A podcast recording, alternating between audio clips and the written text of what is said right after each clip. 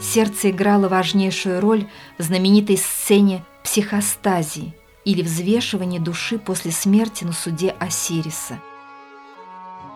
На одну чашу весов клалось сердце умершего, сохранившего в себе следы всего хорошего, благородного, но также и всего плохого, разрушительного, совершенного человеком во время жизни на земле. На другой чаше весов было перо Маат, великой богини универсальной справедливости и мудрости. Для того, чтобы душа умершего могла продолжать путешествие в вечности, его сердце должно быть легче пиромат. А легким оно может стать лишь только если оно чисто, если оно заполнено светом, порожденным благими деяниями на земле – если оно освобождено от тяжкого груза пороков и бесчестия. Так скоробей сердца превращается после смерти в морального свидетеля души умершего и всех его деяний, в судью его собственной совести, от которого зависит его спасение или осуждение.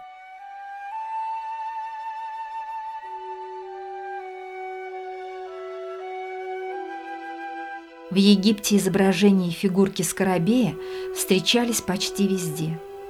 Они могли быть сделаны из зеленого базальта, зеленого гранита, известняка, зеленого мрамора, голубой глины, фаянса, покрытого пурпурной, голубой, зеленой глазурью и так далее. В основании фигурки обычно наносили священные символы и изречения, связанные с таинством Возрождения. В некоторых случаях скоробей имел человеческое лицо или голову. Иногда на его спине изображалась ладья бога Ра, птица Бену, феникс, душа Ра и глаз гора. В более поздние времена погребальные скоробеи помещались в фаянсовые нагрудные украшения, выполненные в виде пилонов. На некоторых имелся рисунок красками или рельефное изображение ладьи солнца.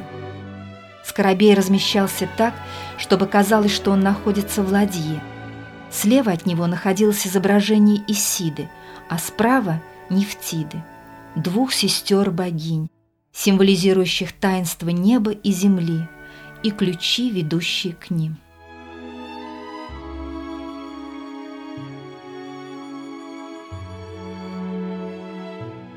Самое интересное, что Скоробей маленький навозный жук стал в Египте символом ученика и его пути к мудрости.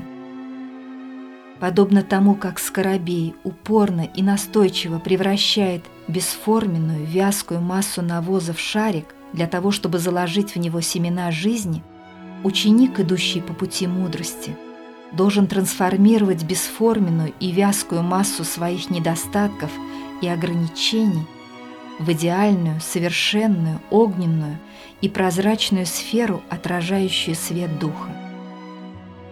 Даже из самой глубокой тьмы, из самого топкого болота можно вырваться, можно воскреснуть, родиться заново, если пробуждается сокровенная сила и мудрость сердца, дающая душе возможность улететь к новым далям, в новую жизнь, в новый этап существования.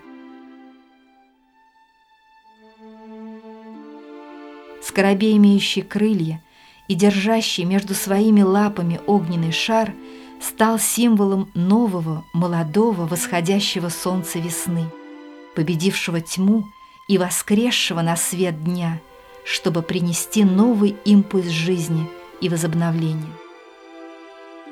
Его два крыла символизируют два глаза, один ночной, видящий в темноте, связанный с луной, и другой дневной, дающий жизнь всему сущему, связанный с солнцем.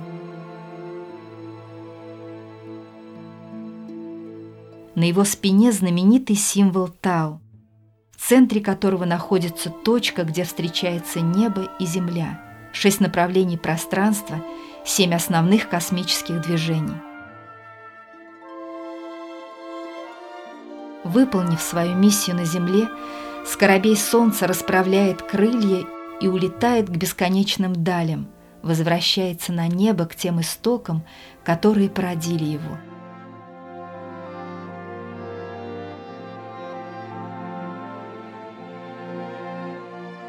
Так в Египте Скоробей стал дорогим, близким душе символом, сопровождавшим любого ученика, помогавшим ему преодолеть самые страшные испытания.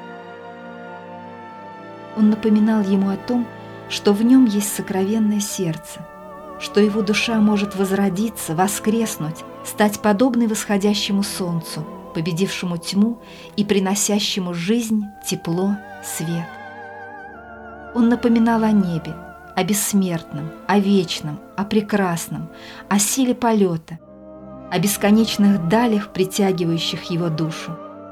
Он пробуждал сокровенные воспоминания и был символом весны, вечной молодости души, живущей за пределами пространства и времени, жизни и смерти.